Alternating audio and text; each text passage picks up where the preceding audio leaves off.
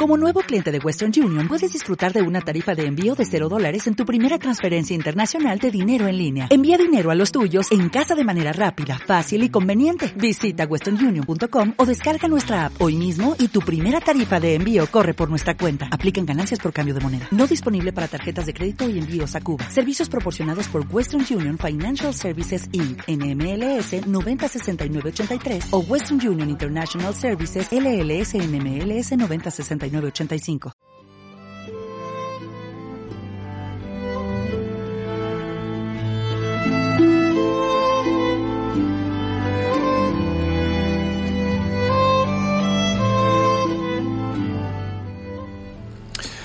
Comienza Cosas de la Historia. Si en la primera entrega hablamos de William Shakespeare y en la segunda hablamos del los dos accidentes que sufrieron los transbordadores espaciales Challenger, que se cumplían 30 años, y el transbordador espacial Columbia, que se cumplían en el momento de la emisión de aquel programa 13 años en concreto, pues hoy hablaremos de la relación existente entre el deporte y la política y nos iremos hacia atrás en el tiempo, retrocederemos alrededor de 80 años, porque este verano se cumplirán 80 años de la Olimpiada que tuvo lugar en Berlín.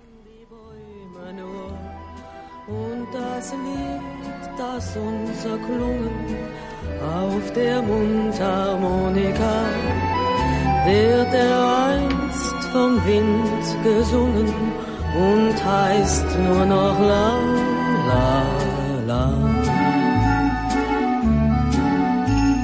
Alte Wege, die wir wandern werden, neue Wege sein.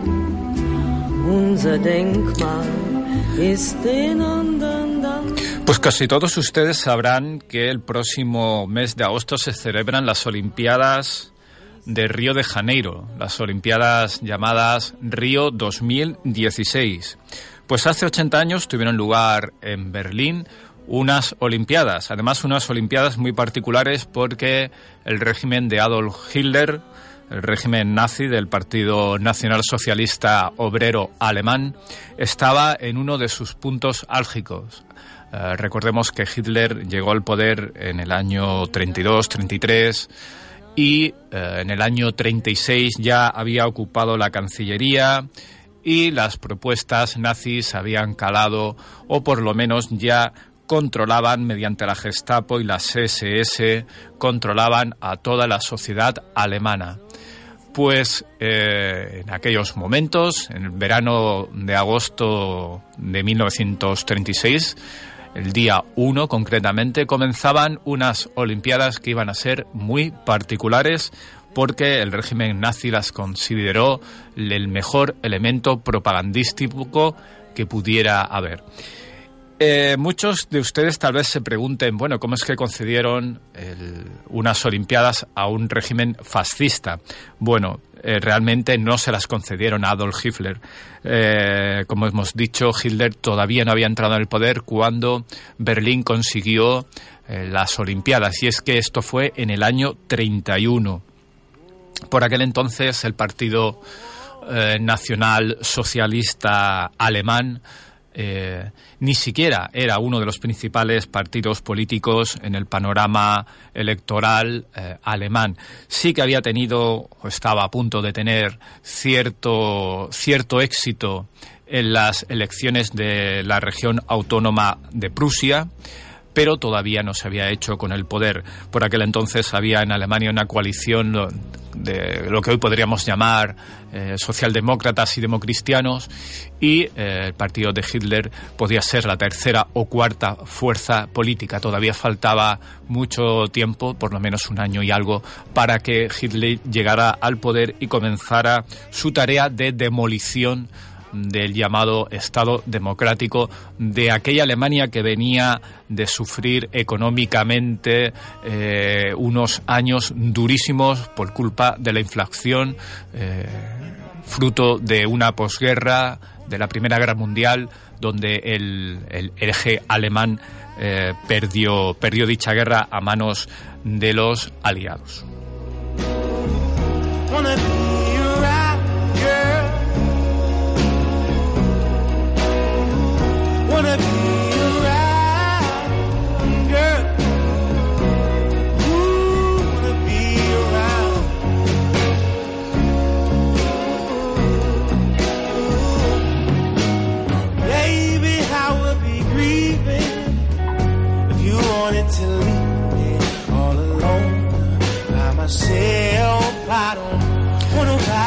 Esto que está sonando se titula The Coming Home, eh, de Leonard Bridge. Pues, ¿por qué está sonando esto en medio de la música de cabaret de entreguerras, la música de cabaret alemana eh, propia de los cabarets del Berlín más, eh, entre comillas, divertido? Pues porque uno de los grandes fiascos del régimen alemán fue cuando un atleta de color estadounidense ganó nada menos que cuatro medallas de oro. Sí, sí, en la Olimpiada Aria, un eh, atleta de color negro estadounidense llamado Jesse Owens ganó cuatro medallas de oro. Hoy hablaremos un poquito de este hecho, también de otro hecho que ha pasado inadvertido hasta ahora en la historia del deporte, que posiblemente se ponga muy de moda dentro de, poco tiempo. También hablaremos de ello eh, para demostrar que política y deporte siempre han ido unidos de la mano.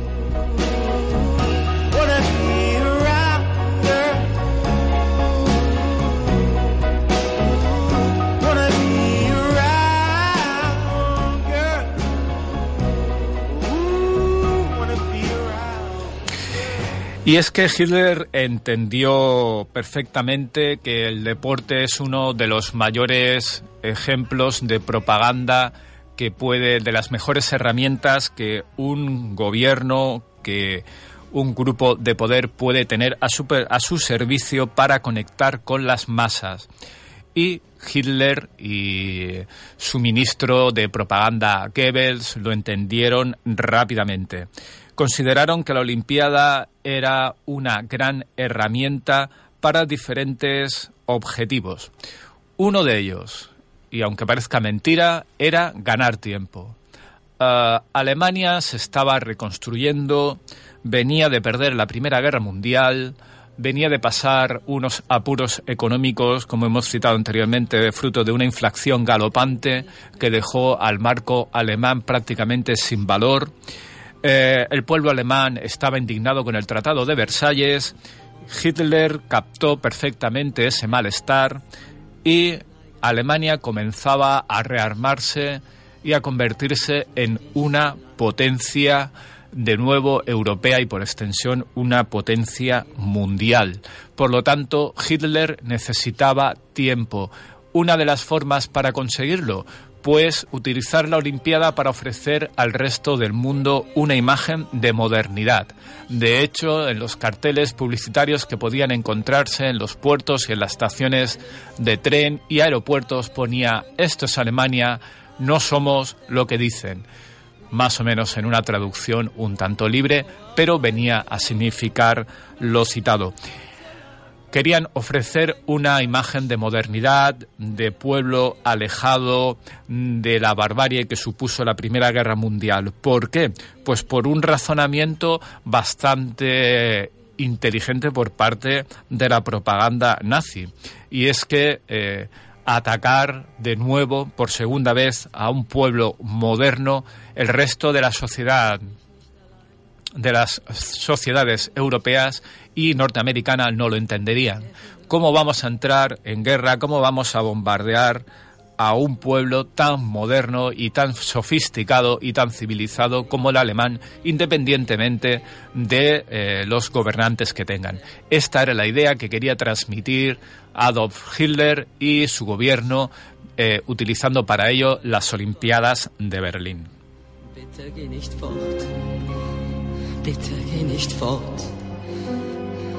Bitte geh nicht fort. Bitte geh nicht fort. Glaube mir, ich werd deine Sehnsucht still, wird dir jeden Wunsch dieser Welt. Y otras de las herramientas eh, que quería eh, utilizar Hitler eh, a través de la Olimpiada de Berlín es que eh, aumentar la propaganda y el propio sometimiento y la propia presencia del partido nazi y de todo su ideario en el mismo pueblo alemán y, por qué no, también en el italiano eh, apoyado, apoyándose la figura también fascista de Mussolini. Y, por último, eh, eh, hablar o remarcar el hecho de la supremacía de la raza aria. Todo estaba previsto para que los deportistas alemanes batieran todos los récords, consiguieran todas las medallas y de hecho fue el equipo eh, que primero la primera posición alcanzó en el, mella- en el medallero olímpico de aquella Olimpiada. Bien, pues hasta aquí, eh, así a grosso modo, los objetivos que Hitler se proponía conseguir con aquella Olimpiada. Eh, Olimpiada que tuvo muchas particularidades. Por ejemplo, eh, el, el comité de las Olimpiadas, el comité alemán encargado de la organización de las Olimpiadas, pues tuvo la idea, y de aquí parte el hecho, que saliera la llama olímpica desde la ciudad griega de Olimpia, de Olimpia y llegara hasta Berlín. Era la primera vez que se hacía. Antes ya sí se había encendido el pebetero, pero nunca se había hecho eh, el recorrido a pie desde eh, Grecia hasta la sede olímpica donde tocara. Pues sí, fueron los nazis quienes inventaron esta, eh, esta forma de expresión olímpica, que ya venía de, la Grecia clásica, donde se hacían carrera- carreras de relevos, donde se portaba una antorcha, pero aquello era competición. Pues sí, ellos consideraron que era un elemento más de propaganda, así que eh, fueron publicitando todos, eh, todo el recorrido de la llama olímpica hasta llegar a Berlín el día 1 de diciembre.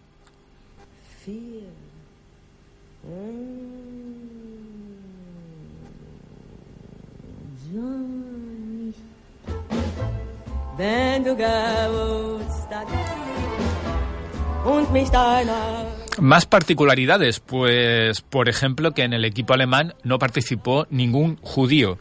De hecho, eh, hay un ejemplo claro y es que Gretel eh, Bergman, que era la plusmarquista europea de salto de altura, fue retirada del equipo olímpico por su origen judío. Eh, otra cuestión, por ejemplo, es que Estados Unidos estuvo a punto de no ir a las Olimpiadas y vetar al régimen nazi. En el último momento, negociaciones de última hora, negociaciones muy discretas, consiguieron que el, eh, que el equipo estadounidense fuese a las Olimpiadas y con ello el- los dos reveses para el eh, régimen nazi que ahora vamos a explicar. Vamos a ello. El primero hace referencia, como hemos dicho, a Jesse Owens, un velocista, un velocista estadounidense eh, un velocista de color, nacido en la ciudad de, perdón, nacido en el estado de Alabama, imagínense, eh, en el sur de Estados Unidos, y que con su familia emigró a Cleveland. Allí comenzó a correr, ya desde pequeño le llamaban la bala. Pues bien, eh, Jesse Owen consiguió cuatro medallas olímpicas en 100 metros lisos, 200, salto de longitud y el, cuatro- el relevo de 4 por 100. Un hecho que se ha mantenido, se mantuvo sin igualarse hasta las Olimpiadas de 1984 por parte también del norteamericano Carl Lewis. Pues una de las anécdotas interesantes de este momento es que eh, el mismo día en que Jesse Owens corrió los 100 metros, poco después tenía que competir en el salto de longitud. Hizo dos nulos y sentía la presión del eh, plusmarquista europeo alemán Luz Long. Pues bien, Curiosamente, y para sorpresa de propios y extraños, Long, en el último salto de Owens, se acercó a él y le dijo, no arriesgues, no hace falta que cojas tablas, clasifícate y nos vemos en la final. Podía no haber dicho nada, podía haberle metido más presión a Jesse Owens para que hiciera un nulo, el tercero y por tanto quedar eliminado y no pasar a la final de la semana siguiente, del día siguiente. Pero fue todo lo contrario. Le aconsejó que no arriesgara, que no cogiera tabla, que saltara antes, que se clasificara simplemente por marca y en la final ya veríamos. Owens le hizo caso, se clasificó para el día siguiente y al día siguiente, en la final, ganó la medalla de oro, saltó más que Lunch, Lunch quedó segundo y desde entonces se forjó una amistad que eh, se prolongó en el tiempo hasta que el deportista alemán falleció en la Segunda Guerra Mundial. Y es que se enroló voluntariamente. Los deportistas de élites alemanes no estaban obligados a ir al servicio militar. Lunch dijo que sí, se alistó en la Luftwaffe, concretamente en el batallón de. en, el área eh, llamada Gering, y eh, murió en Sicilia. De hecho, fue malherido, transportado eh, a un hospital británico donde no pudieron salvarle la vida. Bueno, pues este es un primer revés en el que un atleta estadounidense de raza negra ganó cuatro medallas delante de Hitler. El segundo es un hecho que quería significar hoy aquí en esto de cosas de la historia y pertenece al equipo de remo de Estados Unidos todo el mundo creía que Alemania se haría con eh, la victoria en remo olímpico en el recorrido de dos millas, pero no. Fue el equipo estadounidense que se impuso a alemanes e italianos en la final, en el Larger C, en el, eh, en el eh, cerca de Berlín, en el lago acondicionado para esta prueba. Bueno, pues los chicos de remo, de 8 con timonel, eh, venían de la zona del norte, del noroeste de Estados Unidos, en concretamente de Washington, del estado de Washington. Además eran jóvenes que venían de una situación económica muy mala. Por aquel entonces, cuando el equipo se formó, estaba Estados Unidos en plena recesión y el presidente Roosevelt estaba en pleno New Deal, el nuevo contrato con la sociedad norteamericana, intentando reflotar la economía norteamericana. Por aquel entonces el equipo, eh, el gran equipo, el transatlántico, por lo que se refiere al remo en Estados Unidos, era la Universidad de Princeton. Recordemos que el remo llegó eh, vía europea a la costa este, concretamente a la zona de Boston. Allí se impuso como deporte elitista en las universidades eh, que venían provenientes desde Oxford y Cambridge en eh, Inglaterra, en Londres, pero pronto se hizo famoso en todo el país y dejó de ser elitista para llegar a todas las capas sociales. Como hemos dicho, los chicos del 8 con timonel eh, venían de las clases más bajas, se buscaban la vida en todo tipo de trabajos, muchos de ellos eh, consiguieron, conseguían sobrevivir gracias a la ayuda social en plena depresión norteamericana. Pues bien, eh, ganaron a Princeton, consiguieron becas para estudiar y entrenar y se plantaron en Estados Unidos, perdón, en Berlín y eh, empezaron los problemas y es que el, mejor remero del equipo de, de 8 con timonel, el remero que va en popa y que es el que marca el ritmo, el más fuerte, cayó enfermo. Aún así lograron clasificarse no estaba para competir. En la final el equipo dijo que le dijo al entrenador que por favor lo incluyera, que ellos, eh, el resto de, eh, eh, de, remeros tiraría de él. Bien, la organización además los puso en una calle que no correspondía, los puso en la peor calle, la calle Sexta. y para colmo no escucharon bien la salida y salieron tarde cuando el resto de competidores ya empezaban a remar. Finalmente ganaron por seis milésimas de segundo al equipo italiano y un poquito más, casi por una embarcación, al equipo alemán. Bueno, pues hemos visto dos reveses importantes que se llevó el régimen de Adolf Hitler en una Olimpiada, la de 1936, eh, en Berlín, que se, la, que se prometía ser un verdadero eh, canto a la propaganda nazi y que sin embargo se llevó dos reveses, especialmente el de Jesse Owens, el más famoso, que se convirtió en aquellos momentos en el mejor atleta del mundo y, según dicen muchos, en el mejor de la historia. Bueno, pues hasta aquí una demostración de cómo eh, la política utiliza el deporte casi siempre en la mayoría de las ocasiones y, ¿por qué no? El deporte de vez en cuando también utiliza a la política. Hasta aquí cosas de la historia.